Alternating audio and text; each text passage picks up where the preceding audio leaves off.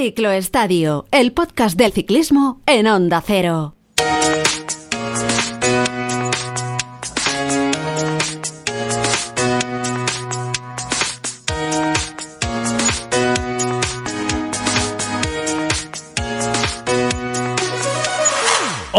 ¿Qué tal? Muy buenas. Bienvenidos una semana más al Ciclo Estadio. Estamos ante el arranque de la primera grande del año. La carrera, desde luego, esperadísima por los aficionados, por su vistosidad, por su espectacularidad y por esos desenlaces inciertos. Edición 105 del Giro de Italia que arranca en Hungría en la tendencia de este tipo de carreras de empezar en el extranjero y que me atrevo a decir que, como viene siendo norma de la casa en el Giro, se presenta con un recorrido muy montañoso, el pelotón va a discurrir por Apeninos, por Alpes, etapa también en los Dolomitas, con poquitos kilómetros contra reloj, también tendencia de las carreras últimamente por aquello de mantener la emoción hasta el final, y desde luego con una amplia nómina de ciclistas aspirantes a la clasificación general, por ahí tenemos a los Carapaz, a los Joe Almeida, Simon Yates, Tom Dumoulin, etc. Bueno, en el caso de los nuestros, con la mirada puesta entre otros en Mikel Landa y en Pello Bilbao, que van a compartir jefatura de filas en el Bahrein Victorious, y con el atractivo también de ver si Alejandro Valverde, que solo ha participado una vez en el Giro, fue en el año 2016, el año que se resolvió con victoria para Vincenzo Nibali, es capaz Valverde de de volver a levantar los brazos a sus 42 años, nada menos. Bueno, y para hablar del Giro, del Giro de este año hemos querido acudir a un director deportivo de una notable experiencia y que además conoce perfectamente la idiosincrasia de la carrera, porque en sus tiempos como corredor, la verdad es que firmó actuaciones de muchísimo mérito en el Giro. Siempre rozando el podio, con un cuarto, con un quinto puesto, también con un séptimo, con una victoria de etapa en la cima del mítico San Pellegrino, lo que fue su, su primera gran victoria como ciclista profesional. Luego ganaría también etapas en la Vuelta o en el Tour nada menos que en el Mont Ventoux. Bueno, decía que conocí bien Italia, nuestro invitado de esta semana, porque a comienzos de los años 2000 fue de los pocos, fue de los ciclistas, me atrevo a decir que, pioneros, poquísimos corredores en nuestro país, eh, que cansado de no encontrar hueco en un equipo español, hizo la moleta para irse a correr a Italia, a las filas del equipo Lampre, de la mano de los hermanos Algeri. Bueno, era un camino aquel muy incierto, porque había muy poquitos corredores en nuestro país que, que se marcharan a Italia para, para correr, un camino que, que, luego recorrió su amigo Pachivila. Bueno, actualmente es el director deportivo, ya desde el año 2018, en las filas del equipo norteamericano con base en Colombia, eh, director deportivo del Education First. Ya sabéis, que me estoy refiriendo a Juan Magarate. Hola Juan Magarate, ¿qué tal? Muy buenas. Hola, muy buenas. ¿Qué tal? ¿Cómo estás? Gracias por esa presentación. Bueno, bueno, cierta memoria y además el, resto, hasta donde alcanza la memoria, bien, luego donde no alcanza la memoria, bueno, pues ya, ya está Internet ya para, para recordarnos estas cosas, pero recordaba que eras uno de los poquitos corredores a principios de los años 2000 pues no sé si estabais Dani Clavero eh, corriendo en el Polti allí con, con Marco Pantani y tú, porque era un camino aquel el de irse a correr a Italia, el pelotón profesional, Juanma, que, que hicisteis muy poquitos ciclistas aquí en España, la verdad.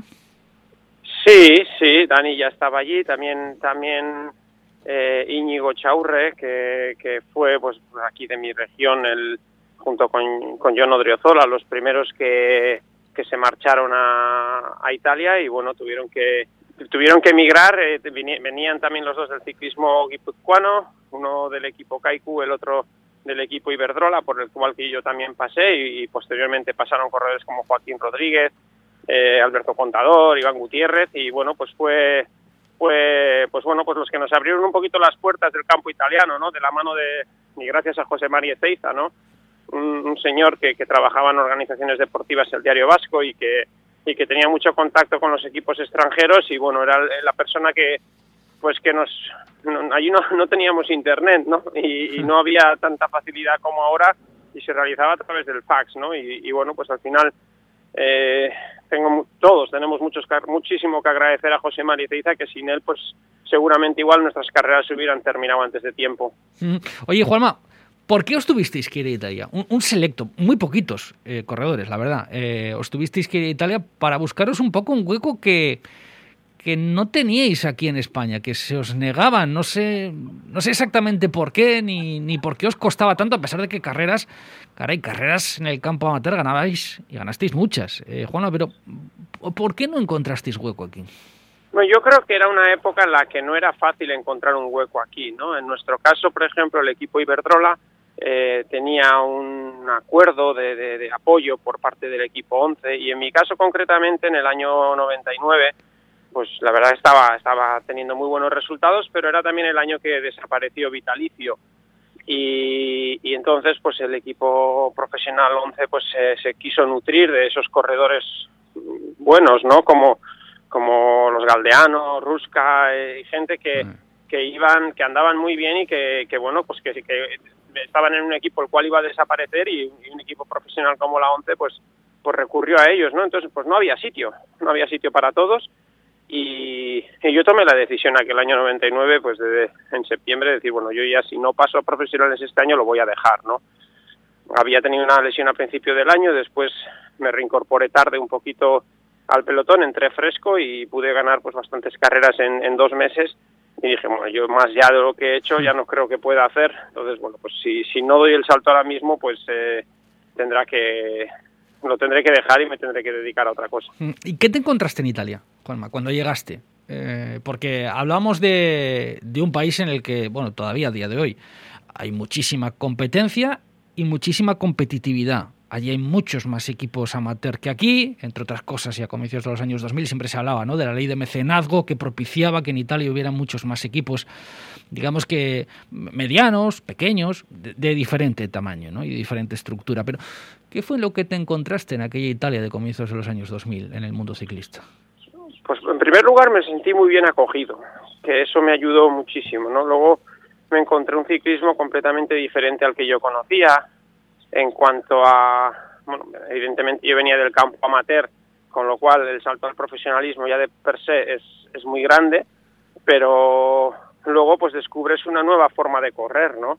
Y, y bueno, a mí me, enriqueció muchísimo porque eh, llegué a un equipo italiano siendo extranjero y siendo joven, el cual el equipo tenía pues grandes pretensiones en el Giro de Italia, obviamente, siendo un equipo italiano y tenía un corredor como Gilberto Simoni que, que pues que lo ganó en el año 2001, ¿no? Y, y, y, bueno, pues estás en una estructura que ves cómo se prepara y cómo se mastica, ¿no? Una, una carrera grande como el Giro y, estás con las antenas tiesas, ¿no? Intentando aprender, intentando, pues bueno, absorber todo eso que tienes en tu entorno que, que bueno, pues que, que, que tanto valor tiene, ¿no? Y, y al final pues pues con humildad y con respeto pues eh, te vas ganando un hueco dentro del equipo y, y al final pues tuve suerte también de que la, las piernas respondían y, y, me pude ganar un hueco en ese en esos pues nueve participantes de aquellos giros de Italia no y entonces me enseñó muchísimo el correr a la, a la sombra de un equipo tan tan tan potente y y con tantas expectativas en una carrera, una carrera grande una carrera grande de tres semanas como es el Giro de Italia no pues a mí me enriqueció mucho me hizo madurar me hizo madurar muy pronto. Y bueno pues la verdad que no tengo más que palabras de, de agradecimiento para como tú bien has dicho Pietro Algeri Mauricio Piovani eh, el propio Giuseppe Saroni no que es el que un poco pues al final reciben un fax lo miran y lo pueden poner en un lado de la mesa o en el otro no y en aquel momento pues eh, les gustó lo que vieron y me dieron la oportunidad de pues de entrar en aquel mundillo entonces. Mm, merodeaste con el podio del Giro, cuarto, quinto, séptimo, aquella victoria en San Pellegrino que, que te dio a conocer, incluso para algunos aficionados de nuestro país, ¿no? que quizás dirían, bueno, pues hay un corredor, corredor guipuzcoano allí corriendo en el Lampre, en Italia. En fin, eh, ganaste en el Ventus, en el Mont Ventus, en el Tour también. Eh, la victoria sí. de San Pellegrino fue a ver, la, la, tú siempre dices que, que, la, de, la del Mont Ventoux es la que tiene más lustre, obviamente. Pero la de San Pellegrino, por cómo llegó y por cuándo llegó, ¿es la más especial de tu carrera o no, Juanma? Sí, evidentemente. A ver, yo, yo en primera victoria eh, en profesionales y además llegó donde llegó en la Vuelta Ciclista a España. En Vinaroz, ¿no? correcto. En, sí. Eso es, en el, en el año 2001. Entonces, Después había pues coqueteado un poquito con el top 10, top 10 siempre en, en, etapas del Giro de Italia, pero no había podido conseguir la victoria. Tenía del segundo al décimo varias veces hechos varios eh, puestos de, de, entre el top ten, pero nunca había conseguido ganar, ¿no? Y me acuerdo que, que después de haber ganado aquel día, o al día siguiente, muchos ciclistas de, otros equipos incluso decían, oh, pues, eh, ¿cuántas llevas ya en el Giro? Y le digo, no, una. Y dicen, oh, pues, pues pensábamos que llevabas más porque habías estado en el tintero muchas veces, ¿no? Pero, pero para mí, pues haber ganado en el Giro supuso, eh, jo, pues no sé, un poco la, consolidación de, de, lo que había podido hacer en Italia hasta ese momento, ¿no? Y la verdad que me supo, me supo muy bien y, y evidentemente pues la, la, la, la, victoria en el Mont Ventoux pues cierra un círculo, ¿no? Porque al final parece que las tres grandes es como intentar conseguir una victoria en cada una de ellas. Si te falta una de las tres, pues parece que, que bueno, como que, que no has cerrado el círculo, ¿no? Y, y, en el Tour tuve pues esa sensación, ¿no? Cuando llegué arriba al momento era como, bueno, pues ahora ya sí, ¿no? Ya he conseguido una en cada una y evidentemente pues es la que todo el mundo recuerda, la que más repercusión tiene y la que todavía a día de hoy la gente pues te dice, oh, pues aquel día yo estaba en tal sitio y me acuerdo que lo viví de esta manera, ¿no? Y, y bueno, pues la gente te recuerda por aquello, pero pero yo creo, yo me siento un poco más de Giro, ¿no? que, que, que Tour para en cuanto por, sobre todo por por mis orígenes no en Italia y, y, cómo aprendí a ser ciclista en aquel país.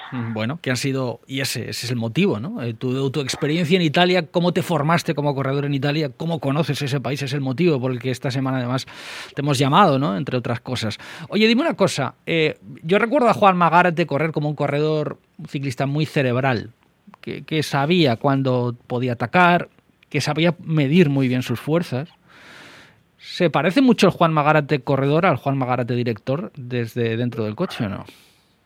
Pues yo creo, tengo que decir que sí. Y de hecho, el tipo de corredor que fui me ha ayudado mucho a ser eh, director, ¿no? Y a poder sentir lo que los ciclistas sienten en carrera, poderme, poder anticipar las cosas, poder cambiar de estrategia en un momento determinado, puesto que hay, hay muchos corredores que son, son muy buenos, que ganan muchísimas carreras, pero pero igual eh, no tienen la necesidad de estar tan pendientes de tantas cosas que pasan alrededor con otros equipos, eh, estrategias y demás como la tenía yo, ¿no? Que yo no era tan bueno y tenía que contar con pues con analizar muy bien las cosas y mis movimientos, ¿no?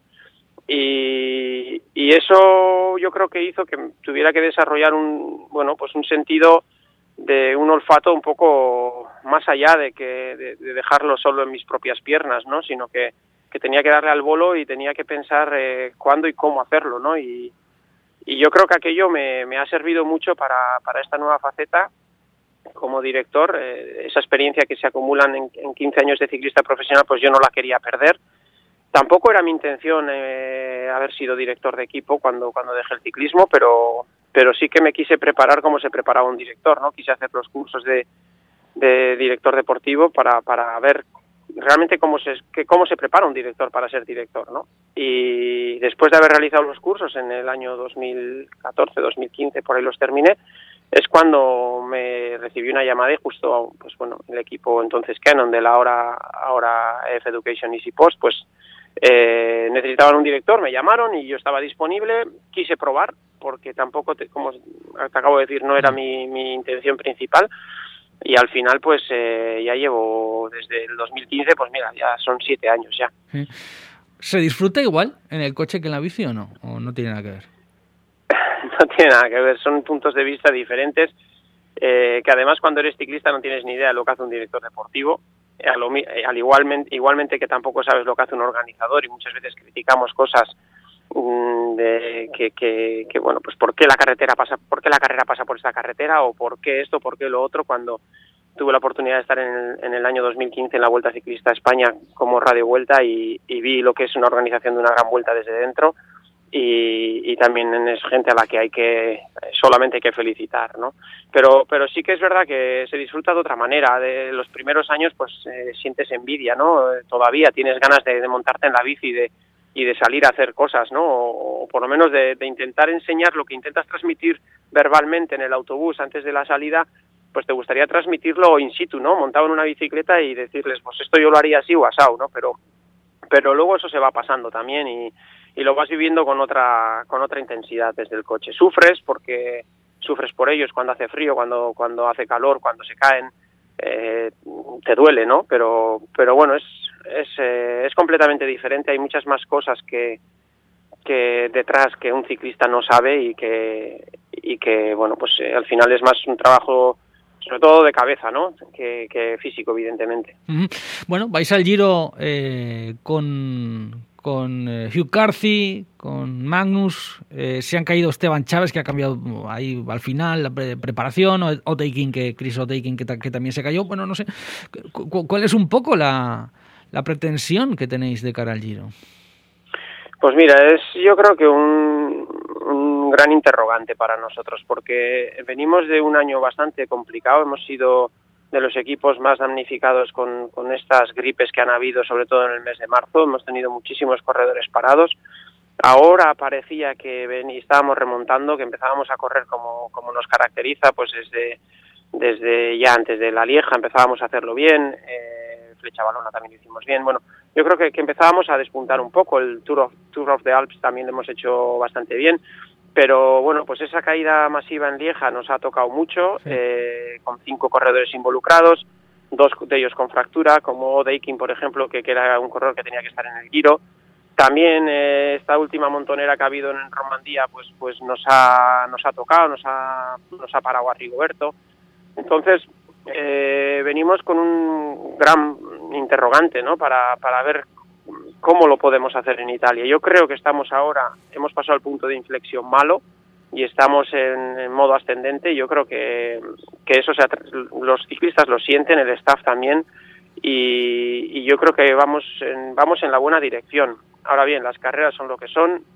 Eh, tenemos un corredor como Zucarti que, que ha hecho podium en una Vuelta Ciclista a España, que el Giro de Italia no se le da mal eh, pero evidentemente también tenemos nuestros puntos débiles no con él y los tenemos que intentar solventar. Y, en el caso de Magnus pues como bien sabéis es un corredor que gusta es un corredor ofensivo que, es capaz de, ganar tres etapas en la Vuelta a España y, casi otras dos no y, que, que viene también de estar lesionado ha tenido una fractura de clavícula va a ser su primera carrera bueno, pues también tenemos un gran interrogante sobre él. Eh, veremos, veremos de lo que somos capaces de hacer. Quizá con Magnus el principio del Giro se nos puede antojar un poco mm, demasiado, que, bueno, pues que, que, nos va a faltar rodaje, pero, pero yo creo que lo va a hacer bien. Eh, está ambicioso, tiene muchas ganas de, correr y, bueno, pues vamos con ilusión. Eh, mm. a ver que a ver cómo se nos plantean las cosas, pero de momento vamos, creo que vamos bien. Oye, mm, ¿Cómo ves el recorrido? El recorrido del Giro, el Giro siempre se ha, caracterizado por tener mucha montaña, por, ser una carrera muy dura, con muchísimos metros de desnivel eh, acumulado además, por ser una carretera, o perdón, una carrera de desenlaces inesperados, carreteras estrechas al final, eh, bueno, que, es lo que gusta también a, los aficionados, ¿no? Ese, ese carácter imprevisible que tiene el Giro de Italia. ¿Cómo ves la carrera de este año? ¿Cómo ves el trazado a priori? Pues como tú bien has dicho al inicio, con poca contrarreloj, que es un poco la tónica últimamente, eh, sobre todo en las grandes vueltas, eh, con un, recorrido muy montañoso, que empezamos ya con una llegada en alto el primer día, eh, algo un poco atípico, pero que también creo que puede ayudar a que la carrera se vaya desarrollando de un, modo, de un modo un poquito más pausado. Más tranquilo, ¿no? Por lo menos, para evitar caídas, roces... Sí, pueden haber el primer día, desde luego, puede haber cualquier día, pero pero esa, esa tensión de ocho días o siete o, eh, como suele suceder en el Tour de Francia, mm. como tuvimos el año pasado en la Vuelta a España, ¿no? Con etapas llanas, con viento y demás, pues no lo vamos a tener aquí y, y eso va a hacer que el pelotón esté un pelín más relajado, ¿no? Yo creo que no vamos no vamos a tener esa tensión que se vive en este otro tipo de, carreras. Pero, pero bueno, ese, ese, arranque con una llegada en alto y con una crono el segundo día ya va a hacer diferencias en la clasificación general y va a propiciar pues que la carrera sea, sea, mucho más abierta, con fugas, eh, bueno, pues un poquito más eh, clásica, ¿no? Luego enseguida tenemos un, tenemos un traslado importante entre Budapest y Sicilia, eh, que se va a realizar durante el propio día de descanso, eh, lo cual, bueno, pues también es un desgaste añadido. Hmm. Y, el día siguiente tenemos el Etna. Entonces, el inicio no es fácil, no es un inicio fácil. Luego tenemos el Blockhouse también a, los poquitos días, una de las etapas más duras del Giro y que no vienen en la parte final, sino que vienen al inicio del Giro de Italia. Y, bueno, yo creo que, hay montaña para aburrir, ¿no? Hmm. Entonces, eh, pues es, es, un, es un giro duro, a ver si la climatología acompaña un poquito, pero, pero creo que va a ser un giro de, que va a empezar fuerte, con un desgaste importante, tanto por, la, por esos primeros días de, de, como te digo, la primera llegada en alto, la crono, el traslado, el Etna y el Blockhouse, yo creo que van a hacer que, el, arranque del Giro sea intenso y hay que ver cómo se va recuperando día a día para, para afrontar la montaña final, ¿no? Tanto en, en Alpes como en Dolomitas, porque ahí ahí es donde realmente se va a ver pues el, quiénes están para ganar este giro. Eh, es un giro para escaladores, está claro. Eh, están por ahí los Carapaz, Miguel Ángel López, Joe Almeida, Dumoulin, Simon Yates, bueno, no sé, Pello Bilbao, Miquel. No sé, así a priori, al peso, digamos, ¿a quién ves como máximo favorito? Pues no te lo sabría decir, pero bueno, yo creo que, que Richard Carapaz es un corredor que que es capaz de, cualquier cosa, ¿no? Es un corredor que, que tiene una arrancada en momentos claves de la carrera muy potente y que quizás sea de los que más puede hacer un daño, ¿no? Eh, vemos, vemos a Yates también que lo está, que llega en un buen momento de forma. Eh, tanto Pello Bilbao como Mikel Landa pues son dos corredores a tener muy muy en cuenta. Eh, lo han hecho fenomenal en el, en el, Tour of the Alps que es pues, el, antiguo Giro del Trentino no mm. han dominado la carrera quizás hasta el último día que Bardet pues bueno pues eh, guardó hasta entonces y, y sacó todo, todo, todas las naves a ese día no pero pero yo creo que, que los nombres que tú has mencionado pueden ser realmente los que estén en la pomada no nosotros tenemos que estar un poquito, pues bueno, eh, jugar nuestras bazas con Hugh. Hugh, es un, Hugh, no es un corredor explosivo, no puede entrar en ese juego, ¿no? De, esos ataques en el final y quizá, pues, eh, tenemos que buscar un, movimiento un poco más diésel, ¿no? Con él y, y, a ver, a ver que cómo nos lo ponen, ¿no? Porque si llegamos a esa situación de carrera en, lo que, en que entramos en los dos últimos kilómetros de cada puerto con con el grupo de favoritos agrupado, pues ahí no tenemos muchas que, mucho que ganar, ¿no? Pero bueno, veremos, veremos día a día y, y a ver, es una carrera larga, eh, tres semanas, todo puede pasar. Mm. Oye, eh, tú eres un poquito mayor que Valverde, no mucho más. No, mu sí. no mucho más. Sí, sí. No mucho muchos somos mayor que Valverde. Ya, claro, ya, no, ya no muchos somos mayor que Valverde, ¿verdad? ¿verdad Juanma? No sé, eh, ¿lo de Valverde tiene alguna explicación?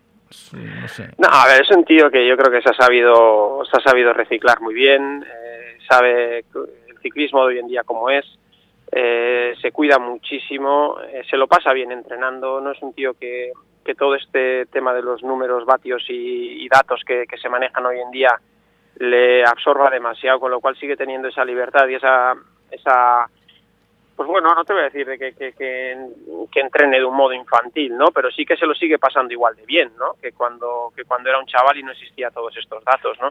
Entonces, eh, eso yo creo que lo mantiene vivo, le mantiene alegre, eh, él es feliz haciendo lo que hace y, y se nota, ¿no? Y, y, bueno, pues evidentemente tiene 42 años, eh, se va, bueno, pues, pues eh, y quizá en otro, en otra época de su vida, pues cuando cuando le arranca uno saldría el primero a por él y ahora sin embargo pues espera que lo hagan otros, ¿no?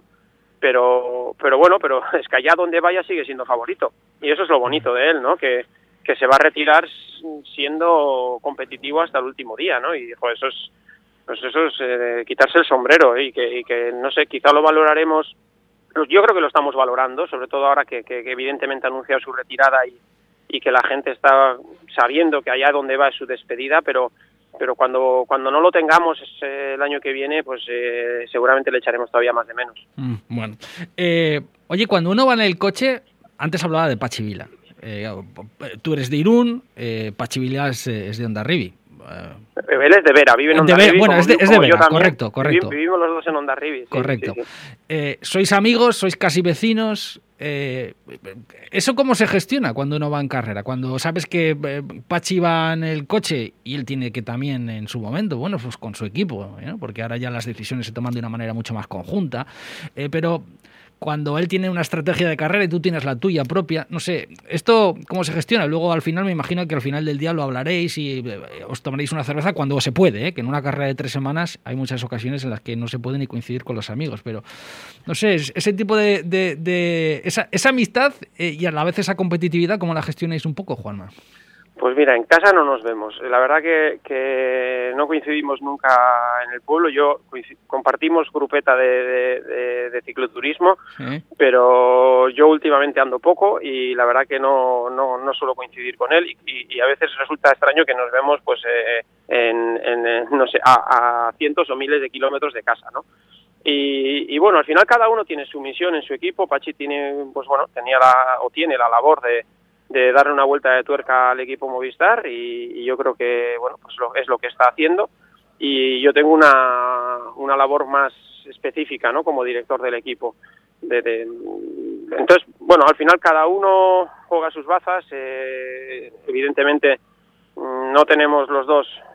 Ahora ahora estamos en una situación un poco parecida porque los resultados no nos están acompañando a ambos y y bueno, pues eh, empieza a haber un poco de tensión en los equipos porque sabéis que este año se revisan las licencias, eh, World Tour y demás. Hay ascensos y, hay descensos y estas cosas, en fin, preocupan y preocupan mucho. Hay que puntuar. equipos mm. Efectivamente, es, decir, un sponsor aporta lo que aporta porque quiere ver su, su marca y su imagen en, en el máximo nivel, ¿no? No para no para no aporta lo mismo evidentemente si, si el equipo no, no está en esa Champions League no pero pero bueno entonces eh, tenemos ahora mismo una situación un poco similar pero cada uno va con sus va con sus ideas no evidentemente. Y muchas veces pues eh, como nos conocemos pues eh, nos predecimos no y entonces pues igual sabes lo que o, o, intuyes cómo van a correr ellos él seguramente intuirá cómo cómo vamos a correr nosotros.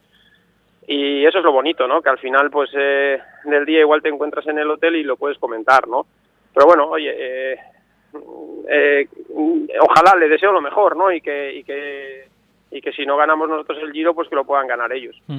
Va a cambiar un poco la, manera de correr de los equipos porque, eh, a ver, que, que, se me entienda bien la pregunta. Eh, va a haber que correr con, con, calculadora este año. Hay ascensos y hay descensos. Eh, y hay que calcular los puntos UCI que aporta cada corredor y en función de esa suma de los puntos UCI que haya, pues va a haber dos descensos a final de temporada.